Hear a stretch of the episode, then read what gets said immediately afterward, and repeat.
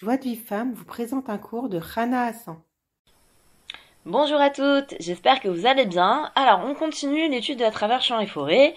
On est sur les fondements de la Hitbo des doutes. On avait dit qu'il y a sept fondements pour la Hitbo des doutes.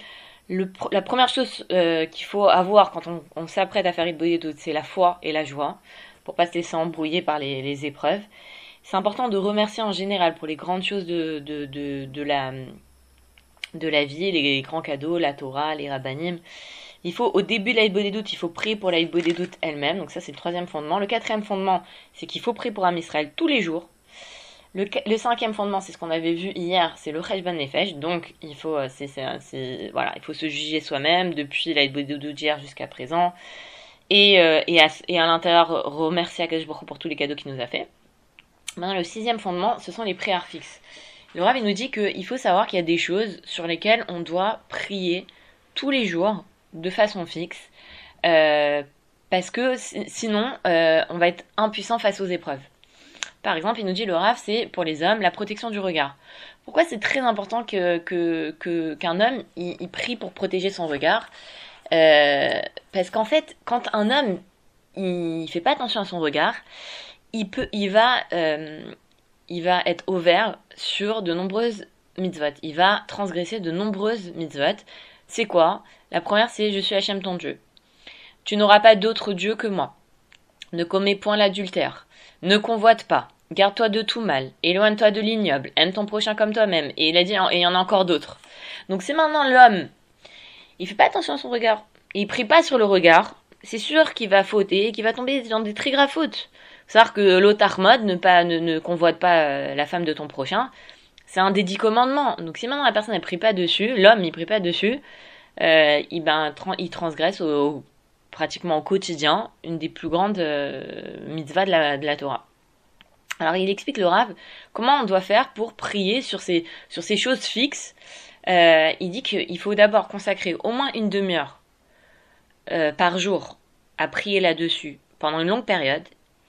Et quand la personne elle sent qu'elle s'est débarrassée de ce, ce défaut, à ce moment-là, elle peut arrêter de prier une demi-heure par jour, mais il va falloir qu'elle continue à prier 10 minutes tous les jours sur ce sujet sans jamais arrêter de prier là-dessus. Et ça, c'est quelque chose de, très important. C'est une, une, notion très importante, faut pas, faut pas la négliger parce qu'il y a des gens euh, qui font, qui vont faire une demi-heure sur un sujet, vont prier une demi-heure sur un sujet.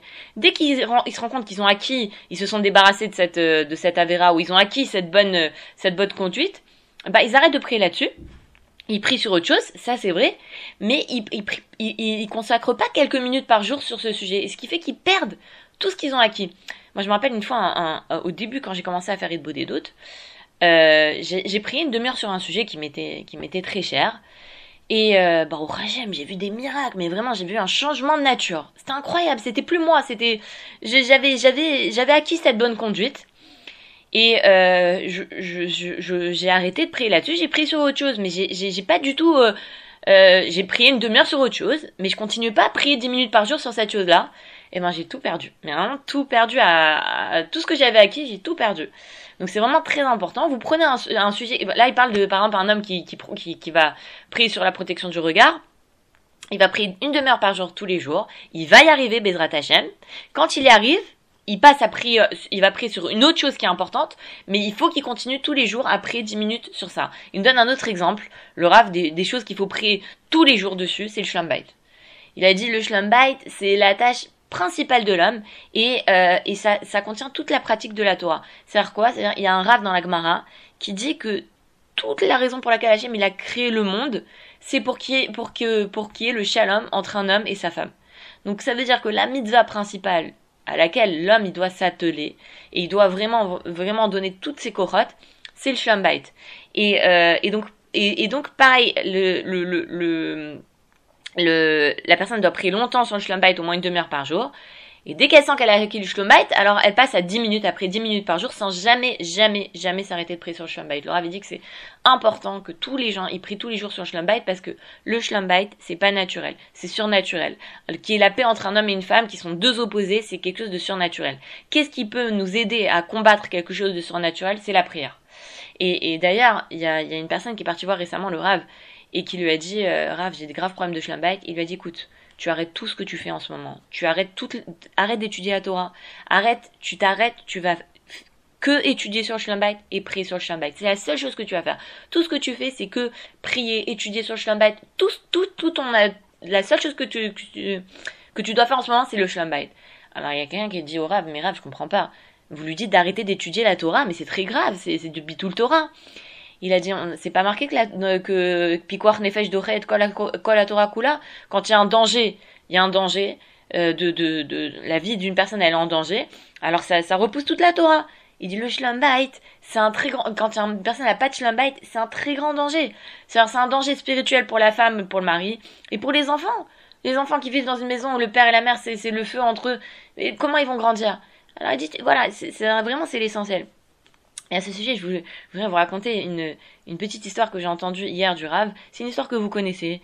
Euh, la plupart d'entre nous, on la connaît, cette histoire, mais le Rav, il, arrive toujours à nous faire voir les choses qu'on connaît, euh, qu'on connaît très bien. Il, arrive à nous les faire voir d'une façon complètement différente.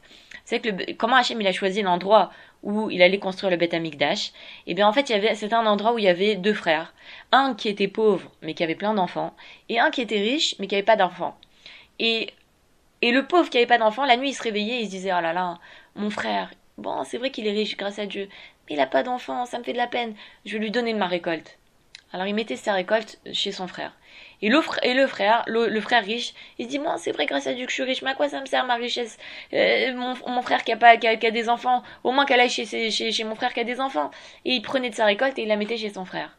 Et tous les matins, les deux, ils se réveillaient, ils comprenaient pas. Ils disaient, mais qu'est-ce qui se passe? Je suis sûre que j'avais j'avais pas autant de et pas autant de de, de, de, de graines, de récoltes euh, hier soir. Je comprends pas, qu'est-ce qui se passe? Et comme ça, les jours euh, se suivent et se ressemblent. Jusqu'à ce qu'un jour, les, les deux frères, ils ont eu la même idée. Ils se sont dit, je vais rester réveillé toute la nuit, je vais voir ce qui se passe. Et quand le, frère riche et le frère pauvre, ils se sont rendus compte que chacun y pensait à l'autre, ils se sont pris dans les bras et ils ont, je crois, ils ont pleuré. Et Hachem, il a décidé, c'est ici que je vais construire le Beth Amikdash. Et le Rav, il a dit que chaque maison, on dit que c'est comme un Beth Amikdash.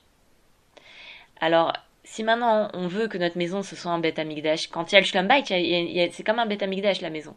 Et si on veut que, notre maison soit un Beth Amikdash, qu'Hachem il réside dans cet endroit-là, alors il faut que la seule chose qui nous intéresse, c'est qu'est-ce que je peux donner à l'autre, qu'est-ce qui lui manque à l'autre, qu'est-ce que je peux lui, donner et, qui va lui faire du bien, comment je peux lui que l'homme il, il pense à à sa femme et ils disent ah là là ma femme la pauvre elle fait les courses elle fait à manger elle s'occupe des enfants. Alors je vais essayer de l'alléger je vais essayer de lui faire ça je vais lui donner ça et la femme elle pense mon mari le pauvre il travaille toute la journée ou il étudie toute la journée il doit être fatigué le soir. Alors je vais lui faire ça je vais lui faire ça comme ça ça va l'alléger ça va le et c'est comme ça qu'on construit un, une maison dans laquelle Hachem y réside. Et donc ça, moi j'ai trouvé ça magnifique. Maintenant le septième fondement de euh, des doutes, c'est le travail personnel. Alors ça ressemble un petit peu au, fondement précédent. Le fondement précédent, c'est qu'il y a des choses sur lesquelles, de toute façon, chacun d'entre nous est obligé de prier. Les hommes, ils sont obligés de prier. Tous les hommes, ils sont obligés de prier sur la protection du regard euh, pendant une longue période et puis après euh, quelques minutes par jour. Euh, toutes, les femmes et tous les hommes, ils sont obligés de prier sur le shambait euh, tout le monde a, obligé de prier sur le shlambat, il faut jamais s'arrêter de prier sur le shlambat. Maintenant, il y a un travail personnel. Le septième fondement, c'est le travail personnel. C'est que chacun d'entre nous, on a un défaut qui nous bousille notre vie à nous et qui bousille la vie, ou qui bousille la vie de notre entourage, ou des deux. Et euh, il va falloir travailler sur ce défaut jusqu'à qu'il soit complètement détruit. Et ensuite, on passera à un autre défaut sur lequel on va prier, prier, prier, et euh, pendant un certain temps, et, et ensuite, euh, dès qu'on voit qu'il est détruit, on passera à un autre défaut. Et, euh, maintenant, donc c'est minimum une demi-heure par jour. Je prie sur euh, le défaut. Minimum une, une, demi-heure par jour. Et, ou alors, si je peux, une heure pendant une longue période. Mais la question, c'est de savoir sur quel défaut je dois prier. Alors, il dit, il faut se dire, c'est la plus grave épreuve, la chose la chose qui est la plus difficile pour moi. Alors, je dois prier pour ça. Par exemple, une personne qui sait qu'elle est vraiment coléreuse et que elle-même elle, se, fait du, mal à, force de se mettre en colère et de, sortir de ses gonds, et elle fait du mal à son entourage. Alors ce sera sur la colère qu'elle devra travailler. Si quelqu'un il a des gros problèmes de dette, euh, vraiment il a des gros gros gros problèmes de dette, il faudra qu'il travaille là-dessus. Et, à ce sujet, j'ai malheureusement entendu qu'il y a quelques mois, il y a un monsieur à qui avait des dettes, qui s'est suicidé. Et, euh, et, je sais que Ravarouche, lui, il a, eu, il a eu des dettes, mais peut-être pas aussi grandes que ce monsieur, mais en tout cas, il a eu des dettes. Et comment il a, il a réussi à rembourser ses dettes Grâce à la prière? Il a consacré pendant un an une heure d'Idbo des doutes sur les dettes. Bon, au bout d'un an, il a remboursé ses dettes. Et il y a plein. Il a écrit un livre qui s'appelle Begana Osher, dans le, je crois que ça s'appelle le, Jardin du Bonheur. Je suis pas sûre qu'il ait été traduit en français. Sur comment, bah, comment se débarrasser des dettes grâce à la prière et comment gérer sa parnassa. Et en gros, en fait, le Rav, il nous, explique que, c'est vrai qu'une personne qui a des grosses dettes, Shalom, elle peut, euh, elle peut faire un arrêt cardiaque, elle peut se suicider et tout ça, parce que vraiment, c'est très difficile. Mais maintenant, avec la prière, on peut corriger ça. Et, euh, ou alors quelqu'un qui a un gros problème avec un enfant, qui a quitté le chemin, alors c'est ça, sur ça qu'il doit prier. Comment, comment on, peut euh, imaginer cette... comment, en fait, vous pour savoir quel est le, le, le, plus gros défaut sur lequel on doit travailler, on doit s'imaginer en fait, je crois que c'était Rav Portiche qui avait dit ça dans un de ses cours, que imaginons une personne, euh, elle a eu un grave accident de, de, voiture, elle arrive en urgence à l'hôpital et maintenant euh, elle, a, euh, elle a fait une, très grosse hémorragie, elle a les pieds cassés, elle a euh, une moumoute plate en moins, euh, enfin elle a une, pardon, une côte en moins, elle a une grosse cicatrice sur le visage les les les, les euh, euh, et elle a, elle a fait mettons un arrêt cardiaque les médecins la première des choses qui vont euh, sur laquelle la première des choses euh, qu'ils vont traiter bah, c'est l'arrêt cardiaque ou l'hémorragie interne, la chose la plus grave. Ensuite, c'est vrai qu'ils vont s'occuper de euh, sa cicatrice sur le visage. Euh, oui, ils vont s'occuper du pied qui est cassé, la côte qui est cassée. Ils vont, ils vont essayer de lui, lui, de, enfin, de, de, de, de s'en occuper. Mais la première des choses qu'ils vont la première des choses euh, qui, qui, va, qui, va, qui va attirer leur attention et sur laquelle ils vont euh, donner toute leur corotte, c'est bah, cet arrêt cardiaque ou cette hémorragie interne qui, qui met en danger la vie de la personne. Bah, c'est pareil, nous on doit regarder dans notre vie, il y a des choses, on sait, cette chose-là c'est vraiment une catastrophe. Ça veut dire, euh, cette mida-là, il faut absolument que je la corrige parce que ça me bousille tout. Et, et, et, voilà, comme ça je saurais. Maintenant, ça arrive des fois que euh, il y a vraiment deux grandes choses qui me, qui me, qui me, qui sont importantes pour moi, sur lesquelles je sens que je dois travailler. Ou alors, euh, il y a plusieurs petites choses. Il n'y a pas une grande chose, mais il y a plusieurs petites choses. Alors à ce moment-là, faut, faut écrire. Par exemple, euh, voilà, j'ai, euh, j'ai un peu de colère, je voudrais habiter en Eretz Israël, j'arrive pas à respecter mes parents, j'ai pas de shalom j'ai pas ceci, j'ai pas cela, et je regarde et je note je note, bah tu vois, le Schlumpite par exemple pour moi c'est euh, 5 sur 10. Et le Eretz Israël c'est euh, 6 sur 10. Et euh, la colère c'est 4 sur 10. Et je regarde la, chose sur laquelle j'ai attribué la plus grande note, bah c'est sur cette chose-là que je vais prier. Et, et, comment je vais prier? Ben je vais transformer mon étude en prière. Ça veut dire que je vais étudier sur le sujet. Je vais étudier sur le Shumbite, je vais étudier sur la colère, je vais étudier sur les dettes, et je vais transformer mon étude en prière. C'est comme il a fait Rabbi Nathan mon étude, j'en fais une prière. J'ai appris par exemple que euh, une personne qui est coléreuse, ben le gay, c'est comme si qu'elle est, c'est comme si qu'elle fait de la vodazara. Donc je dis à je vois qu'on regarde. Une personne qui est coléreuse, c'est comme si qu'elle fait de la vodazara. Moi, je veux, je veux pas être considérée comme une, que je veux pas faire de la vodazara. Donc je t'en prie, à je en haut, aide-moi, aide-moi à me débarrasser de cette mauvaise mida et et euh, et et euh, et, voilà et, et ou alors euh, donne-moi la emuna pour pouvoir pour pouvoir me débarrasser de la colère ou quoi que ce soit.